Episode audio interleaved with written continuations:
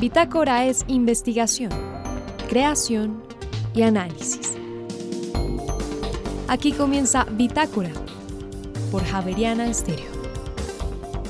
Muy buenas noches y bienvenidos a esta emisión de Bitácora. Hoy presentamos. Desde la Facultad de Ingeniería de la Universidad Javeriana se está diseñando un programa que comprende desde el español colombiano como lenguaje hasta los sentimientos que están inmersos en los textos escritos. Escuche esta historia esta noche y cómo se gestionó y se solucionó la conexión del puerto de Barranquilla con el mar. Es la historia de esta noche en la serie La construcción de un país con Germán Mejía Pavoni y finalmente un recorrido por la historia de Colombia que dejará ver la relación del país con la xenofobia desde lo institucional y lo social. Esta noche compartimos el libro Xenofobia al Rojo Vivo en Colombia de la profesora Mariluz Vallejo. María Fernanda Gutiérrez, José Vicente Arismendi, Laura del Soldaza, Juliana Sánchez y quienes habla Juan Sebastián Ortiz, estaremos con ustedes durante esta hora de Bitácora. Bienvenidos. El ingeniero que le enseña español colombiano a una máquina. Ese es el nombre de un artículo que salió recientemente en la revista Pesquisa de la Universidad Javeriana. Cuando vamos a entender qué es lo que queremos, parece que le estamos tratando de enseñar a las máquinas a interpretar el español, a entender hasta los sentimientos y las emociones.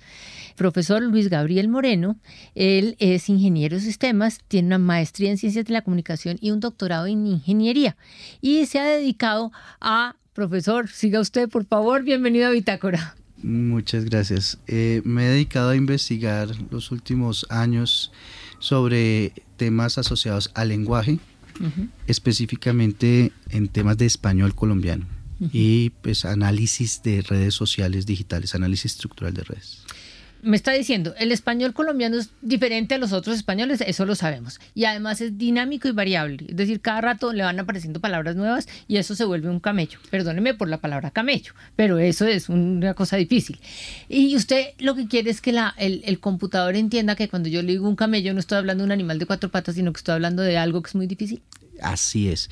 De cierta manera, diga, el, el lenguaje en términos generales tiene muchas em, relaciones sociales y esas relaciones sociales dan contexto a las cosas que entendemos. Eh, en la medida en que somos más específicos, podemos interpretar mejor el lenguaje. Ejemplo, la palabra carrusel. Si estamos en un contexto de... Mm, un, parque de diversiones es una cosa redonda. Tal cual. Pero en Colombia se ha acuñado esa misma palabra en el sector político para otro tipo de... Carrusel de los pañales, el carrusel de la droga, el carrusel de todos los carruseles. Exactamente. Entonces, ese tipo de, de cosas comienzan a ocurrir en el lenguaje. De ahí que efectivamente nos estemos hoy preocupando de que las máquinas entiendan mejor ese lenguaje y no solo el lenguaje para entender el mensaje, sino el, la persona que emite el mensaje. Entonces yo puedo también no solo determinar el fondo del contenido, o sea, saber que hablan de carrusel y que es un contexto político, saber que hablamos de un banco, pero es un banco de peces o es un banco de plata, de plata eh, o un banco, una silla. Y eh, aparte de eso, poder entender la subjetividad de esa persona, o sea, todo lo que son estados privados, lo que son juicios, prejuicios, valoraciones, intenciones. Ahí se metió con las emociones. Y sentimientos. Usted, pero para que eso suceda, eh, yo le estoy hablando a una máquina, porque el, lenguaje hablado es mucho más variado que el lenguaje escrito. El lenguaje escrito es un poco más formal. Entonces, si yo, yo no le, yo si vuelvo a, mi palabra camello, yo le digo esto, esto es un camello, pero yo no le escribo cuando estoy escribiendo un documento yo no estoy escribiendo es un camello, yo pongo un texto difícil de entender. Entonces usted me está hablando de, le estamos enseñando a una máquina a interpretar el lenguaje escrito, el lenguaje hablado.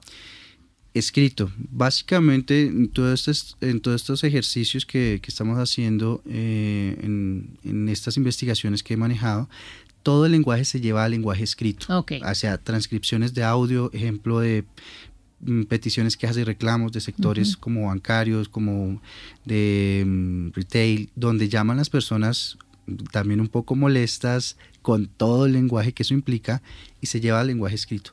De allí comenzamos a hacer todo el proceso de análisis del lenguaje.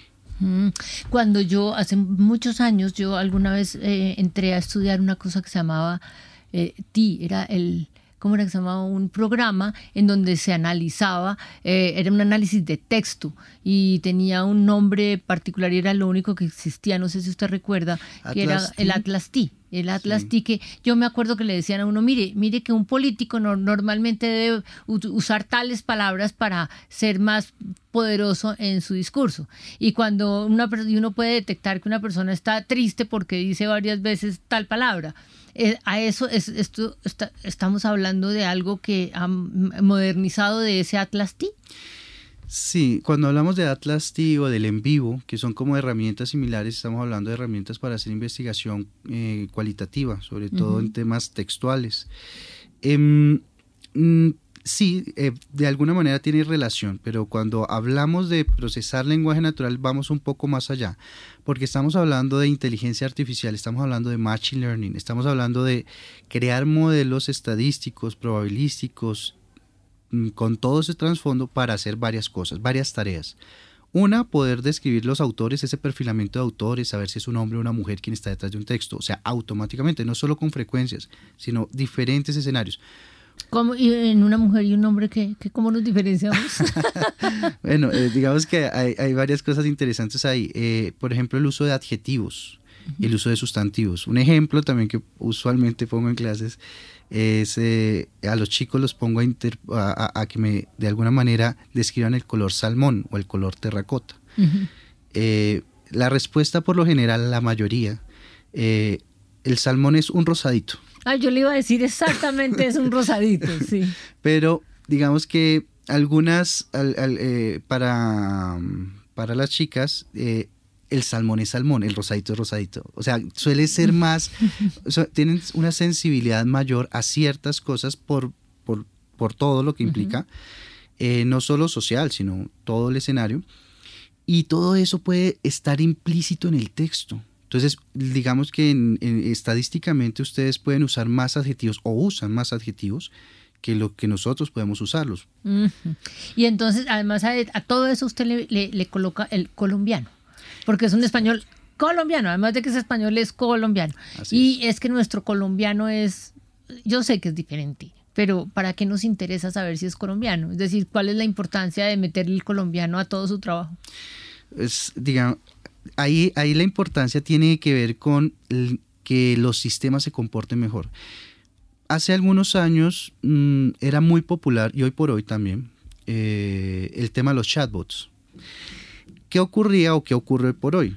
Muchas de, los, de las experiencias de las personas sobre los chatbots no son satisfactorias. No, es, yo le iba a decir, eso es antipatiquísimo. Uno se comunica con uno de esos sistemas y siempre le contesta, tiene que escoger el 1, el 2, el 3, el 4. Y si uno no escoge ninguna, no tiene que escoger o si no se fregó el chatbot.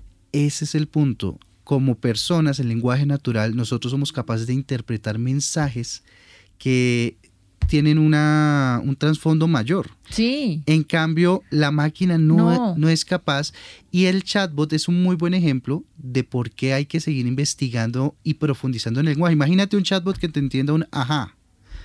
O sea, ya el, solo ajá tiene un contexto social que es bien interesante o un sumercé. Pero claro, son modelos de lenguaje muchas veces genéricos, ni siquiera se han tomado el trabajo de particularizar para, para que él, tenga un buen desempeño y responda como entiende una persona en su contexto. Eso, eso, perdóneme que yo le diga, pero esos, esos chatbots se llaman, son muy antipáticos. Eh, es decir, eh, entre eso y los contestadores esos que lo mandan a uno de lado a lado y lado a lado y después no le dicen nada, eso todo eso se ha vuelto muy poco personalizado, eso es muy antipático y eso cada vez es más frecuente en vez de ser menos frecuente con todo lo antipático que es. Entonces, ¿usted está trabajando para que eso sea más cordial? Exactamente. En la medida en que estas tecnologías evolucionan, esas tecnologías se van refinando. O sea, ya la experiencia del chatbot va a ser casi charlar con, otro, con un humano. ¿Su trabajo está dirigido exactamente a qué? Porque ya me contó muchas cosas, pero ¿lo está aplicando en dónde?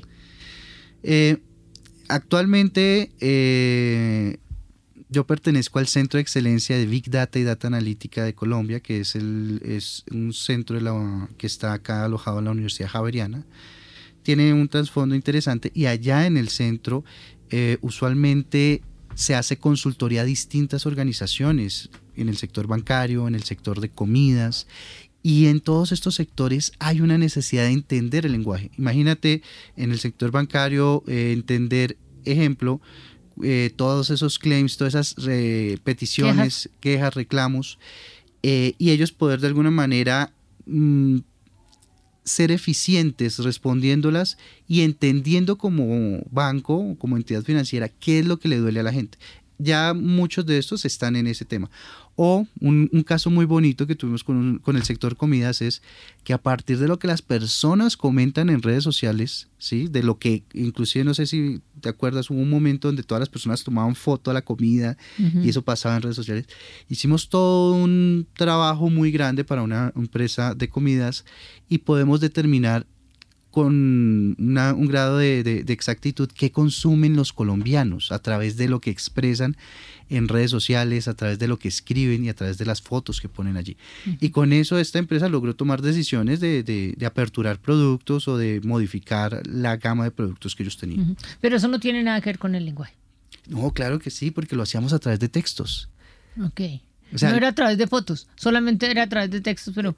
Digamos que en ese caso se mezclaron esas dos técnicas, caso particular. Ok, y, pero em, a mí me sigue llamando la atención la parte del lenguaje colombiano.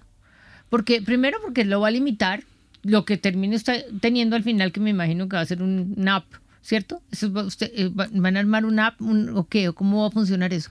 ¿Y solamente va a servir en Colombia? En el, de hecho, el procesamiento del lenguaje en inglés es muy afamado y, ha dado como la dirección para dónde va todo esto.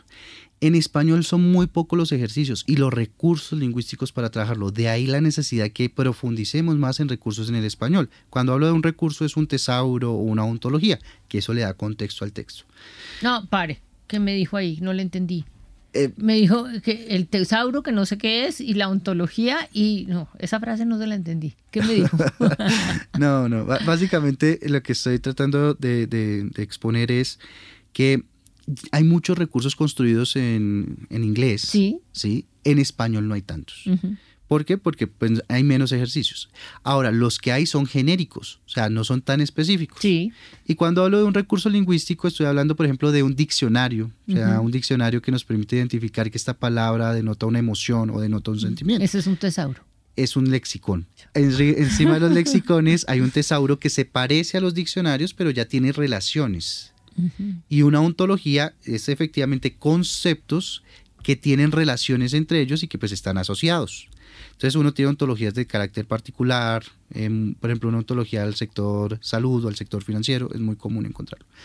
Pero con respecto a qué es lo que uno, lo, que vamos a seguir haciendo en, este escenario es, em, no va a ser una app, sino van a ser eh, recursos que lo que vamos a seguir produciendo para que se pueda procesar mejor español.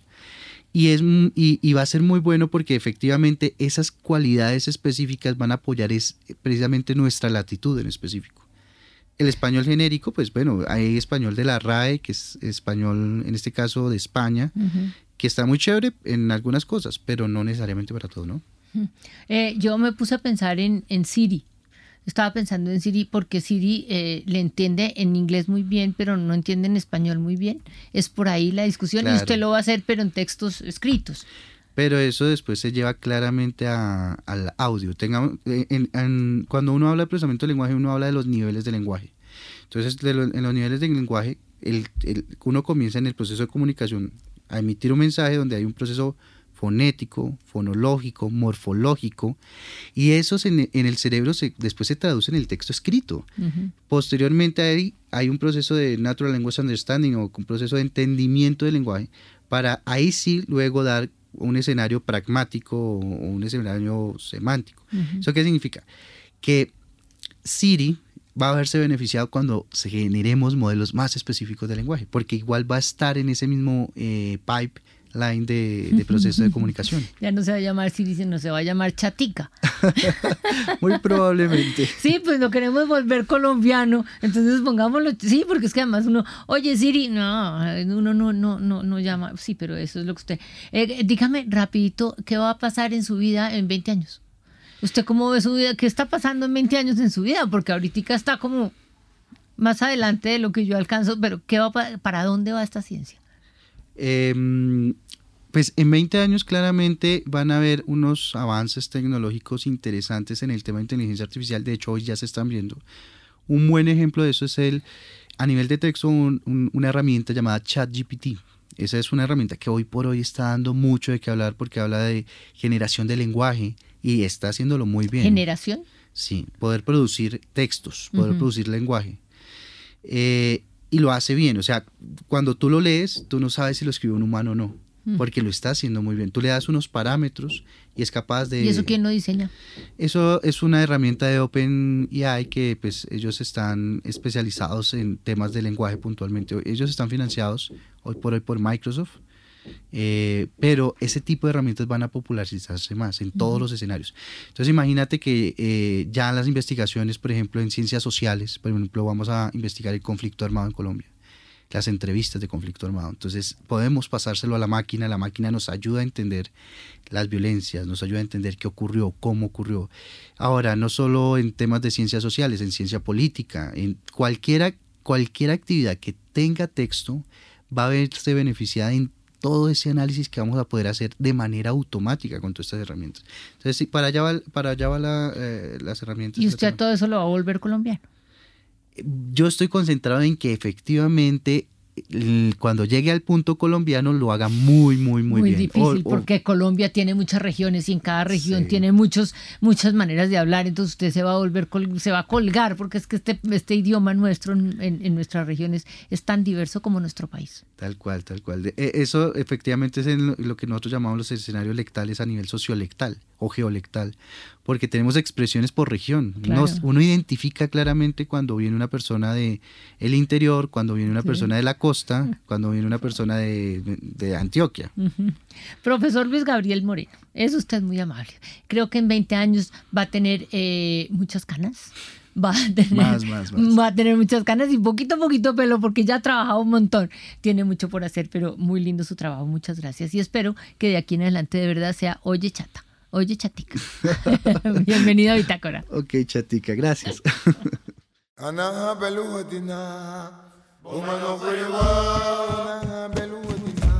Y ahora en Bitácora, una muestra de la música sin fronteras de Javeriana Estéreo. País, Honduras. Intérprete Logua y los tamboreros Larubella. Canción Loagu Beluria. Ya regresamos.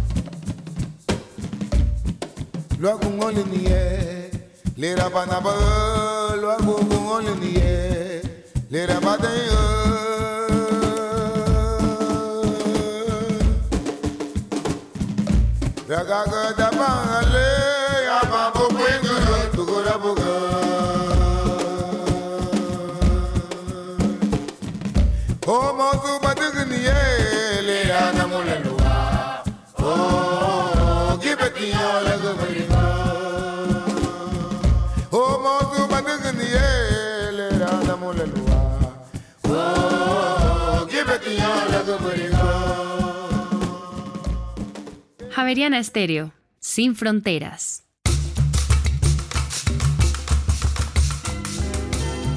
Barranquilla es un puerto importante en Colombia, pero es un puerto fluvial, está a orillas del río Magdalena, está muy cerca del mar, pero no está sobre el mar. ¿Cómo se solucionó esa conexión importantísima con el mar? Es el tema de esta noche en La construcción de un país, una serie que todas las semanas transmitimos a través de Bitácora con el historiador Germán Mejía Pavoni. Profesor, buenas noches. Buenas noches, José Vicente. Estos capítulos están también en internet, en nuestra página web. ¿Cómo conectaron a Barranquilla con el mar para, digamos, aprovechar esa cercanía y no depender exclusivamente del río? Sí, creo que para nosotros resulta evidente que Barranquilla es la puerta de Colombia y que por ahí salían todos los productos y entraban. Pero eso no fue tan sencillo, porque realmente Barranquilla Y la ciudad se desarrolla pegada al río Magdalena, no al mar. Y no tiene un sitio cercano que lo facilite. Además, el problema de la desembocadura del Magdalena al Caribe siempre ha sido un problema hasta el día de hoy. O sea, vencerlo, por más que hoy en día es normal y que se hicieron todas las obras necesarias para eso, no era sencillo a finales del siglo XIX.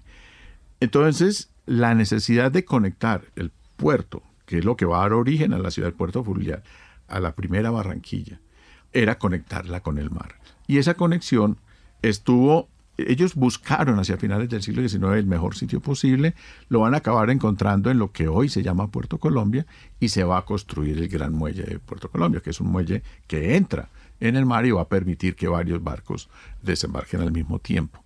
Conectarlo, los dos sitios, requirió el invento de la época, que fue el ferrocarril. Y la ferrocarril de Sabanilla es la solución. Y Se llama el ferrocarril de Sabanilla. Sabanilla. Sí tuvo varios nombres, pero termina siendo el de Sabanilla por el lugar que atraviesa y es de los primeros que tiene el país después del de Panamá. Es un ferrocarril cortico, pero fundamental. Fundamental. Es que el, y por eso la distancia no es mayor, la necesidad era inmensa y de ahí el afán para construirlo. Además no atraviesa serios problemas de relieve. O sea, no es, no es un, ferrocarril de montaña. No necesita túneles ni, nada. Entonces la construcción era realmente de plano, conectaron. ¿Eso fue en qué época, Germán? Creo que el, es 1860 y pico cuando empieza la construcción y ya está en pleno funcionamiento para los años 70. Es muy temprano. ¿Eso tuvo que ver con el café o no? Ese primer café está saliendo por Maracaibo.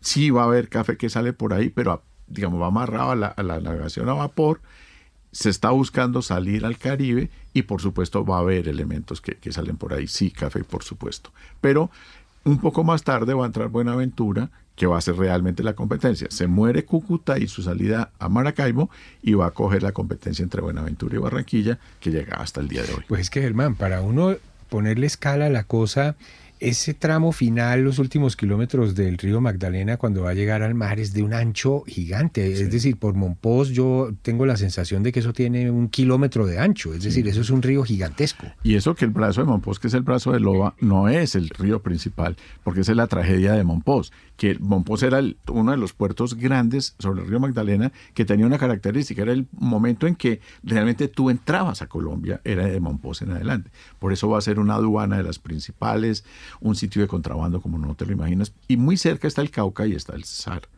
O sea, es que hay, grandes volúmenes de agua que están, están llegando al río Magdalena. Claro, yo digo Monpós, pero en realidad era pensando saliendo de Magangue hacia sí, ahí sí está el río Grande. Sí, claro. Y la tragedia de Monpós es que se le movió el río Magdalena, entonces el río Grande va por otro lado, pero cuando uno está en Monpós y ve un brazo del río que es enorme también, no es que sea un, un riachuelo.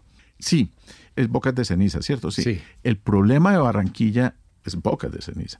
Y como no lo podía atravesar la navegación a vapor de ese tamaño a comienzos a finales del 19 y comienzos del 20, es que Puerto Colombia surge. Cuando realmente se resuelve el problema de bocas de ceniza y ya los barcos entran directamente al puerto fluvial, se muere Puerto Colombia. Y todos vimos las fotografías del muelle cayéndose hace poco. Eso se vuelve una playa, un municipio turístico, pero la razón de ser de Puerto Colombia desaparece, que era el muelle. Y Bocas de Ceniza es un trabajo de ingeniería civil brutal. Brutal, enorme y que requiere dragados y mantenimientos permanentes porque en estos días ha habido unos barcos ahí que encallaron, no sé qué. O sea, es un problema de, de todos los días.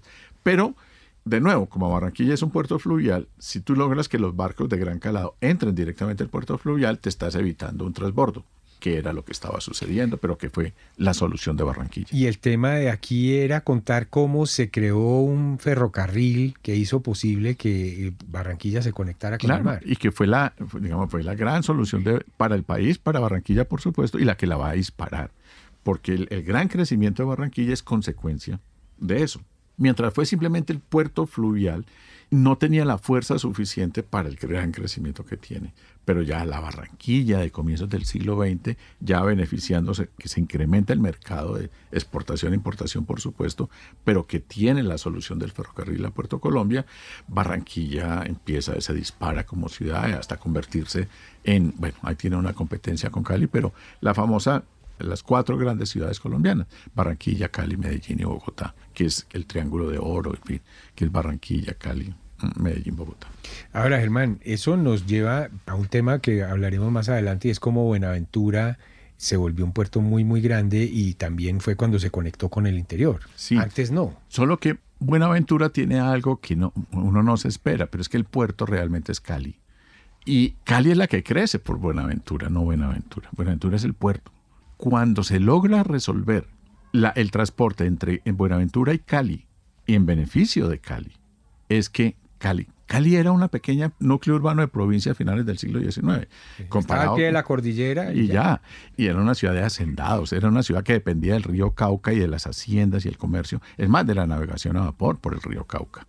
Pero el gran problema que tenía era llegar a Buenaventura, que se sabía que tenía que desarrollarse. Cuando se logra eso, pero se beneficia a Cali. Y Cali le gana la carrera a Palmira, porque Palmira pudo haber sido la gran ciudad, pero Cali logra controlar eso. y a Buga también. Eh, sí, por supuesto. Entonces cambia toda la geografía del valle, cambia en favor de Cali.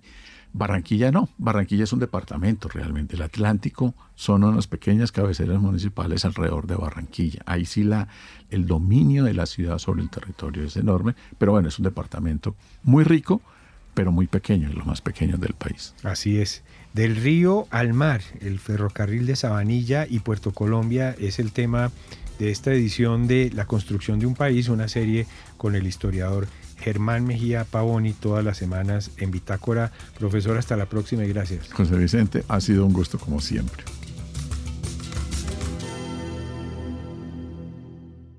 Javeriana Estéreo, sin fronteras.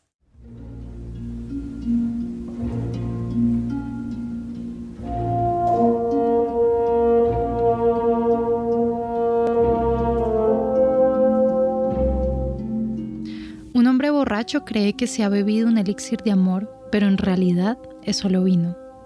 Ebrio ve que un grupo de mujeres se le acerca a coquetearle, pero él no sabe que esto se debe a que ha heredado una gran fortuna. El área que estamos escuchando en este momento es el canto del personaje más ingenuo de la historia de la ópera y el mínimo atisbo de esperanza que él conserva sobre el amor de su vida. El Elixir de Amor es una de las óperas más famosas del compositor italiano Gaetano Donizetti, con quien ya hemos tratado anteriormente en estas recomendaciones. Esta ópera cuenta la historia del ingenuo Nemorino, un joven campesino que vive en un pequeño pueblo en el País Vasco y el cual está perdidamente enamorado de Adina, una frívola terrateniente. Adina no lo ama, es más, se burla y es muy cruel con él. Sin embargo, Nemorino no se rinde con su corazón y compra un elixir de amor a un doctor charlatán llamado Dulcamara. El elixir en realidad solo es vino. Sin embargo, dado que esto le da una cierta confianza a Nemorino, Adela comienza a verlo con ojos distintos. Adela, al mismo tiempo, se va a casar con el sargento Belcor y desesperado, Nemorino se enlista en el ejército de Belcor para conseguir más dinero y comprar más elixir. Al mismo tiempo, y sin saberlo, Nemorino ha heredado una gran suma de dinero de un familiar, por lo que las muchachas de la villa comienzan a rodearlo y coquetearle. Nemorino interpreta esto como un efecto del elixir y Adela, de lejos, lo mira con tristeza, pues en su corazón comienzan a aflorar sentimientos por él. Es este momento en el que Nemorino canta el aria que estamos escuchando, una furtiva lágrima, al ver una pequeña lágrima asomarse en los ojos de Adina. El aria dice, una furtiva lágrima asomó en sus ojos, parecía envidiar a estas jóvenes. ¿Qué más quiero? Me ama, sí, me ama, lo veo.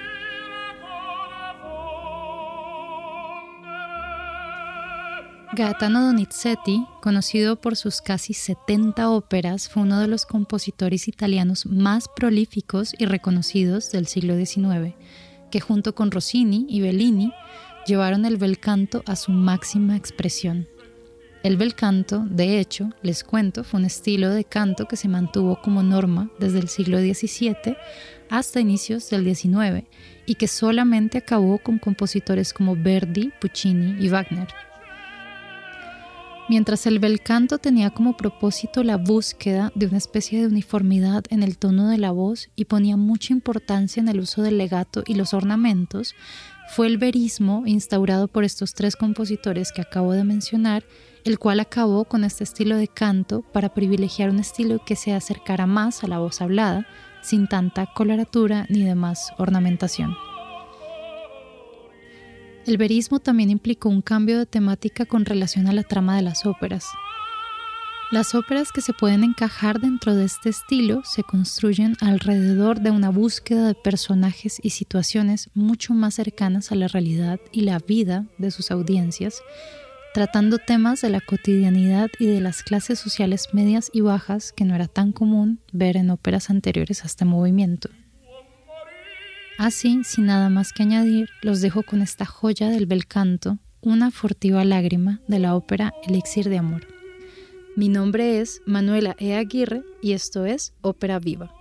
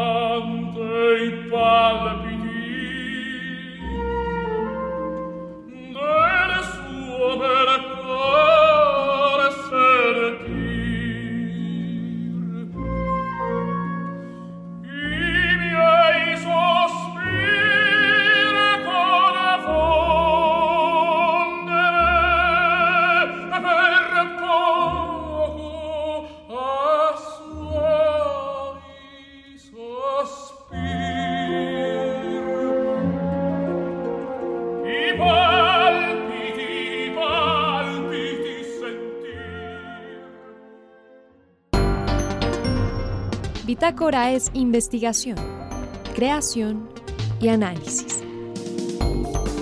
Bitácora, de lunes a jueves de 8 a 9 de la noche por Javeriana Stereo.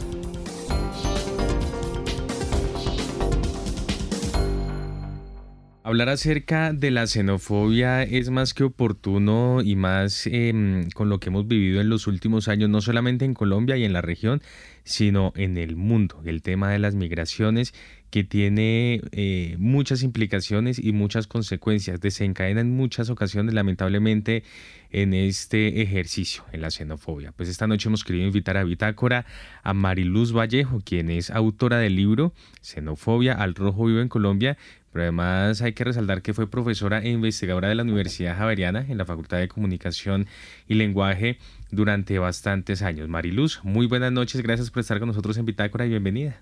Sebastián, buenas noches y muy contenta de estar aquí nuevamente en Bitácora.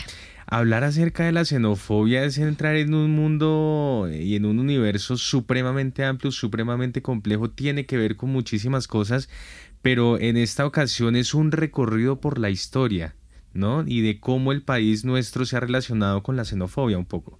Sí, eh, el tema pues es muy coyuntural, eh, pero yo lo circunscribo a, la historia, al siglo XX y para demostrar que los casos de expulsión que se han registrado en los últimos años y eh, que han salido a la luz eh, no son eh, fortuitos, ¿no? no son casos aislados, sino que vienen de una tradición de expulsión de, extranjeros eh, ya muy, muy antigua. Esto quiere decir que se habla desde un enfoque institucional y también desde un enfoque social. Esta xenofobia, digamos que se genera en las mismas dinámicas cotidianas, pero también como una política pública. Sí, hay una política oficial y es lo que eh, yo trato pues de demostrar con toda la seguidilla de casos que abordo en el libro que no es una política declarada, pero existe una legislación y supuestamente pues es una legislación muy similar para todos los países eh, donde se sanciona con expulsión a los extranjeros que tienen injerencia en política, por ejemplo, que es el, el, enfoque que yo le di al libro, extranjeros expulsados o perseguidos, porque no siempre terminaron expulsados, pero les hicieron ¿no? la vida a cuadritos mientras vivieron en Colombia. Eh, y, se aplica esa legislación a los que tienen ideas políticas contrarias, sí, que, y que disgustan no solo a un gobierno liberal, sino a otro conservador. esa parte, entonces, no es una política oficial declarada, pero se aplica con mucha arbitrariedad. ¿Sí? y a discreción. En la práctica En la práctica, claro. Y empieza, esa xenofobia empieza muchas veces es en la propia Cancillería, en los consulados. Eso, por ejemplo, lo, sostuvo Rudolf Holmes, que, que era indignante ver cómo cualquier funcionario podía impedirle la entrada a un extranjero que reunía todas las condiciones solo por, por prejuicios. ¿sí? Mm. Eh, y, pero también tú mencionas algo de la mentalidad de los colombianos frente al extranjero, de esa, yo hablo como, eh, me hice la pregunta eh, escribiendo este libro de cuál es ese eto ciudadano nuestro que nos lleva a tener unos pues tantos prejuicios y a rechazar al extranjero porque nos porque el colombiano tiende a protegernos sus ideas, sus creencias, a defender como esa idea de nación que excluye al otro, al otro que es distinto.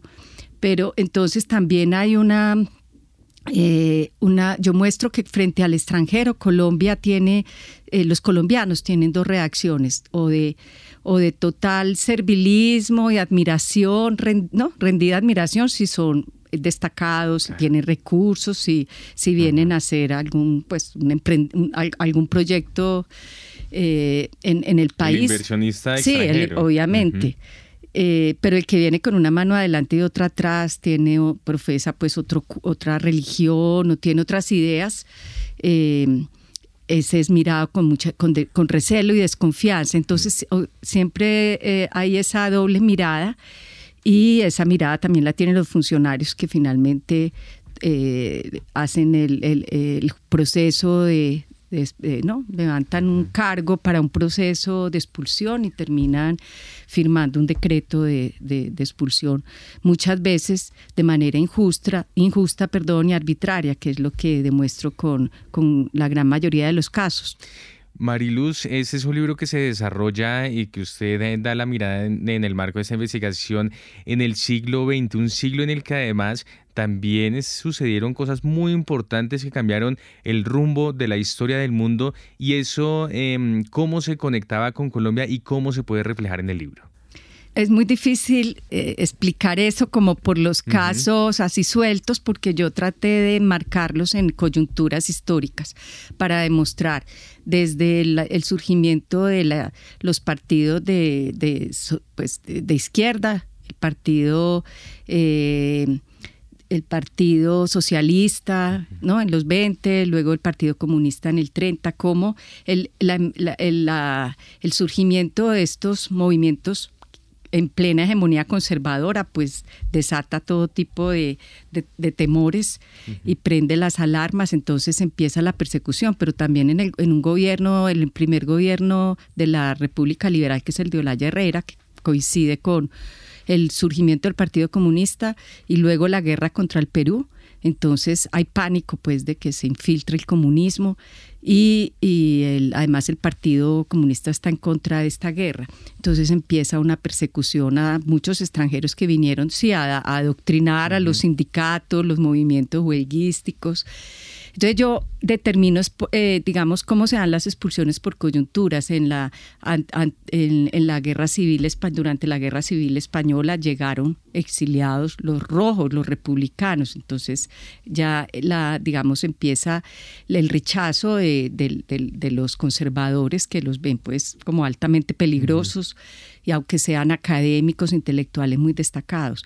Y luego en, en, la Segunda Guerra, los judíos, pues que es un caso muy llamativo, casi se ha investigado mucho el tema de los judíos y, y también de ese decreto mezquino que sacó el gobierno de de Eduardo Santos con, con Luis López de Mesa como canciller, quien limitó eh, la entrada de judíos cuando estaban necesitando pues la hospitalidad del mundo entero para no morir en los campos de concentración.